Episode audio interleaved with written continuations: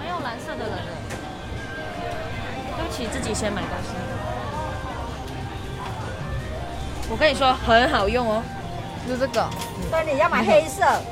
黑色吗。黑色。洗头发买黑色，你要买黑色。那那个黄色是干嘛？所以你们知道这个厂牌哦我？是想买一瓶，因为之前我我我妈从越南回来，她会买那种随身包，哦，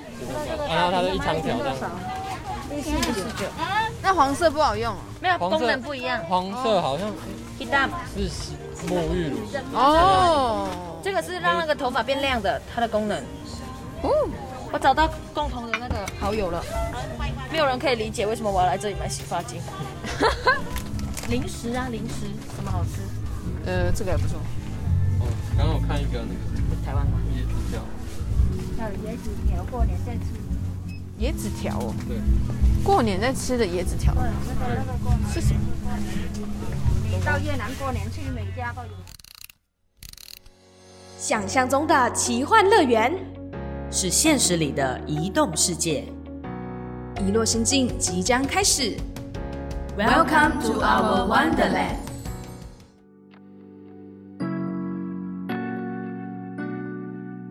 欢迎来到遗落布告栏，我是豆腐。我是小植，哎，小植我们刚才在前面开头节目的时候就听到了一些逛街的声音。对，没错，其实是我们延续上个节目说到，我们跟玉凯跟玉凯的妈妈见面吃饭，然后我们其实那时候约在的地点是在东协广场，对，台中的东协广场、嗯就是、嗯呃以前叫第一广场啦。是。那时候吃完饭以后，我们就想说，那就应该来逛个街，哎，这么随性，就说，哎，那我们去东协一下。然后当时候也有就是，呃，随手的、很快的、陆续的、疯狂的录下了这一段，然后就剪一些精华给大家跟大家分享。那刚刚在精华的环境片段呢，嗯，可能会听到一些我们跟玉凯还有玉凯妈妈的对话。，对，那小侄女有特别印象深刻的部分吗？呃，我觉得外访让人家很难忘，或者说这一段声音被收录下来、剪辑出来以后，嗯，它有一个另外一种感觉，就让我印象很深刻的。其中一段是原来妈妈或者是说越南人好像平常会很爱吃椰子糖，哦就他们是他们的点心吗？还是反正就很常吃？这对我来说，椰子糖对我来说啊是一个非常甜的、过度甜的东西，而且只会在拜拜的时候 才会用到的贡品。说，哦哇哦，大家的点心是椰子糖啊，又让我大开眼界了。我听起来好像是台湾什么过年那种鱼的 鱼的造型的金元宝，就不怎么好吃糖果。对对对，就就是那一种的想象，对对对，然后也让我开始有了新的学习，就是又开始探索到另外的一一些对领域，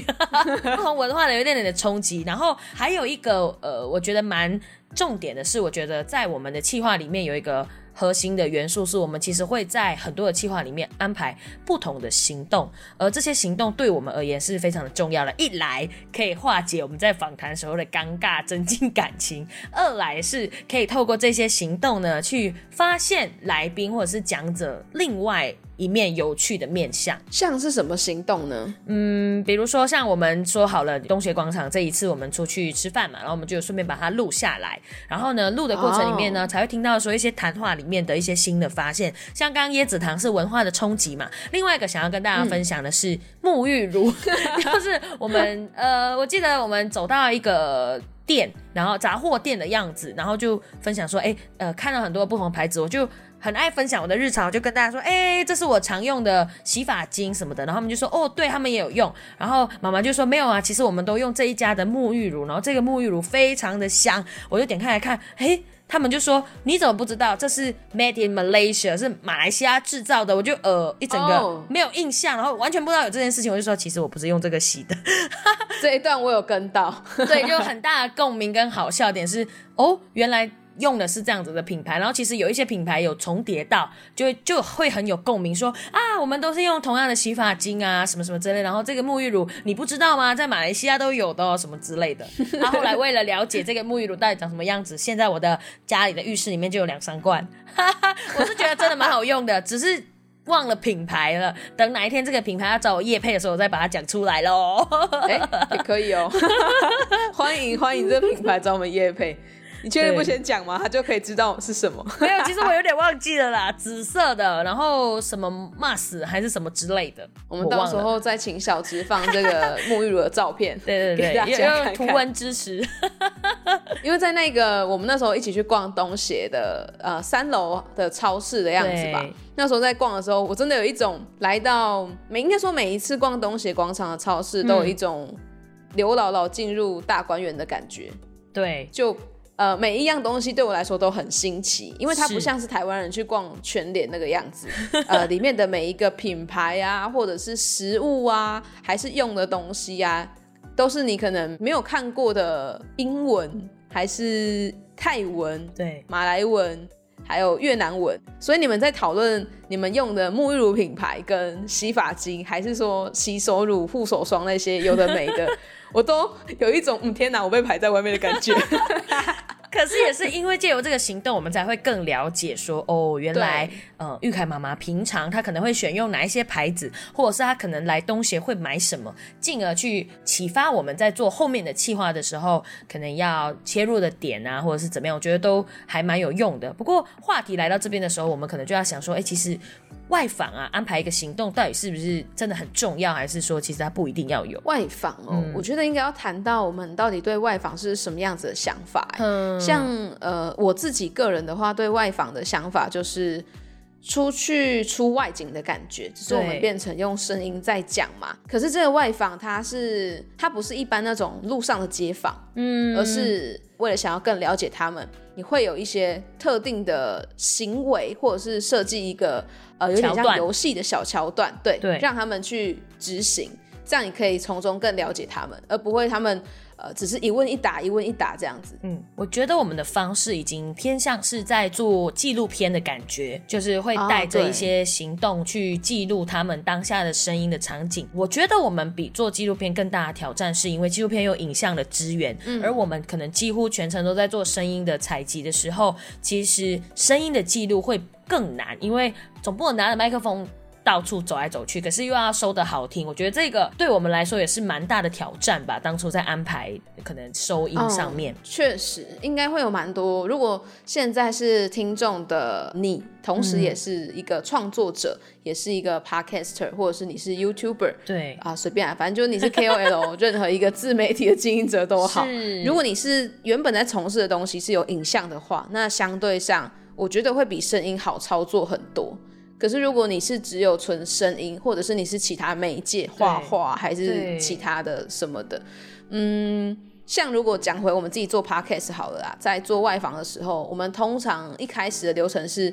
你有伙伴的话，一定要先跟伙伴做事前的沟通，要带什么样子的器材，然后要先去设想，呃，接下来要去外访的环境可能会有哪一些声音。譬如说，我们到东协广场，它一定会有在这个中间过程当中，呃，有交通的声音，汽机车嘛，甚至可能连警察突然出现也可能会有，或者是吵架的声音、摊贩的声音，可能都会要先设想到，这样你才可以在脑中先模拟一遍，到了现场实际在录音的时候，可能要把麦克风大概放在什么样子的位置，嗯，去收你想要的声音。比如说，如果我想要收讲者，就是我们的来宾的声音的话，那这个麦克风它大概要在什么样的时机点拿出来？那拿出来之后要离他多近？对，又不能太远，因为他会走路，是，他会走来走去。对，所以我们一定要选一个，哎、他可能在这一个环境里面，他是会步调会比较慢，或者是他会跟你离得很近，那我们就会麦克风拿出来。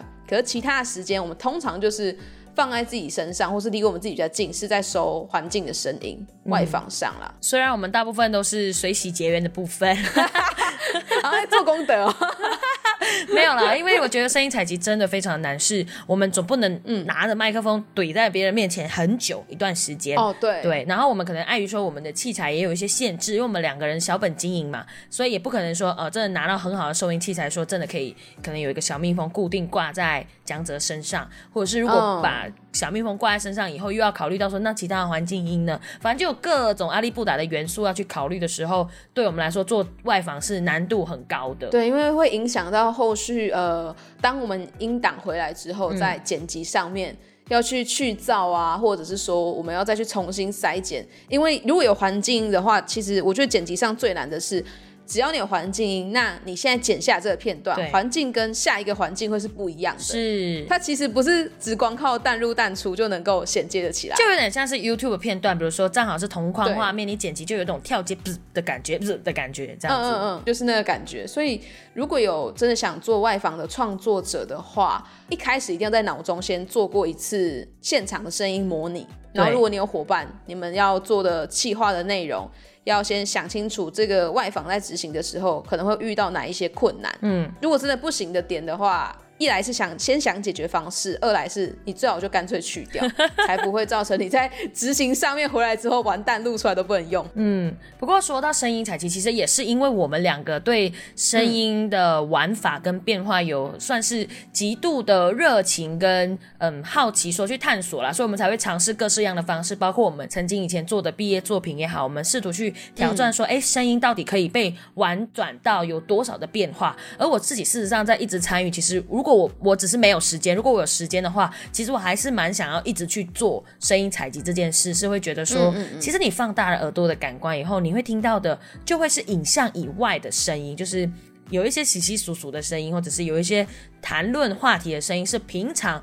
我们没有没有被记录下来的，反而借由这个时候用声音这件事情被呃有趣的记录下来，这是一个意料之外的收获。哦，这倒也是。不管你是不是创作者，如果你是一般听众也好，不知道你们有没有喜欢我们在一落心境还是一路不告然的节目当中加入外访元素的呢？如果有的话，可以到我们的 IG 帮我们点一下喜欢还是不喜欢。对，可以告让我们知道说，哎，那我们在做节目上面的时候，到底要不要多放一些，还是我们不行？